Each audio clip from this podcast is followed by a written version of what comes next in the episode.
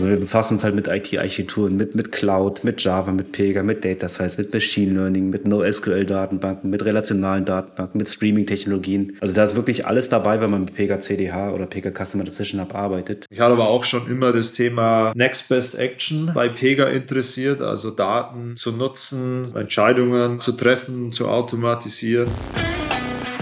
Du hörst Stefan und Christoph, die im Consulting bei der Dynacon tätig sind. Es geht heute speziell um das Thema Decisioning Consulting, Marketing Automation und Pega. Als nächstes erzählen dir die beiden von einem konkreten Projekt in diesem Bereich.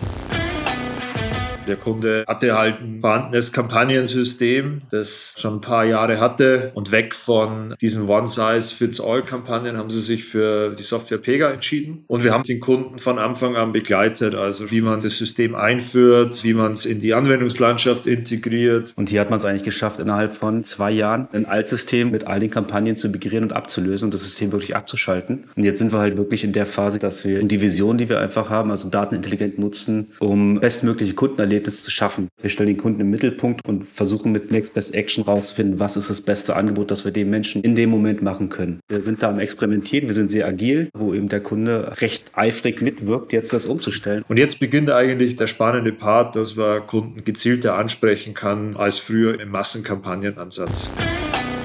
Wir wollen um das Thema ein Team aufbauen. Ein technischer Hintergrund das ist eigentlich die beste Voraussetzung, weil das Business ist, glaube ich, einfacher dann zu verstehen. Es geht viel um konzeptionelles Denken, analytische Fähigkeiten und weil die Projekte immer sehr breit sind und wir auch viel vom Ökosystem mitkriegen aus dem Bereich IT, Infrastruktur, Fachlichkeit. Wichtigste Voraussetzung für mich ist, man muss Bock drauf haben und man muss eine gewisse Affinität für diese IT-lastigen Themen haben und mitbringen. Von Architekturen über Daten, über, über Data Science, Machine Learning, Projektmanagement, Roadmaps entwerfen, also auch strategisch denken, ist kein Vergleich zu anderen Beratungen, was ich kennengelernt habe in der Vergangenheit oder der Art und Weise, wie gearbeitet wird.